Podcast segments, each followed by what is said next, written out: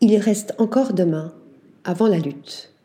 La vie ordinaire des cours d'immeubles et des petits quartiers au tournant des années 1940 ressuscite dans Il reste encore demain, succès surprise du box-office italien qui rend hommage aux héroïnes du quotidien.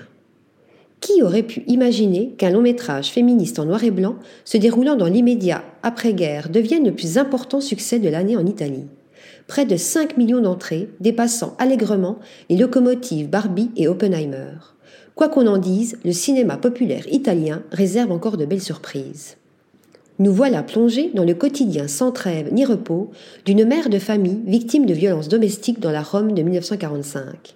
Si, cette année-là, les femmes italiennes obtiennent le droit de vote, nombreuses sont encore celles à vivre sous la coupe de leur mari.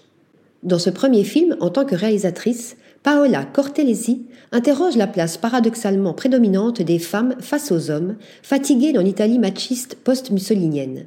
Si le nom de Paola Cortellesi, qui est aussi l'actrice principale de ce film, n'est pas forcément très connu au-delà des frontières de l'Italie, elle est dans son pays une star du cinéma populaire, après avoir mené une carrière d'animatrice et d'humoriste à la télévision.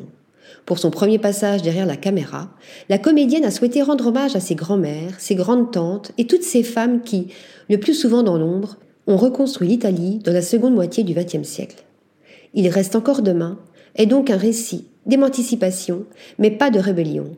Son héroïne est une mère courage et une femme d'une incroyable volonté, mais aussi une femme ordinaire de son temps, pas toujours consciente de l'injustice qui l'opprime. Toutefois, la prise de conscience commence à poindre et ce qui est normal ne le sera bientôt plus. Une histoire simple, souvent difficile, mais aussi tendre, filmée dans un superbe et mélancolique noir et blanc. Comme un air de néo-réalisme italien. Article rédigé par Pierre Charpillose.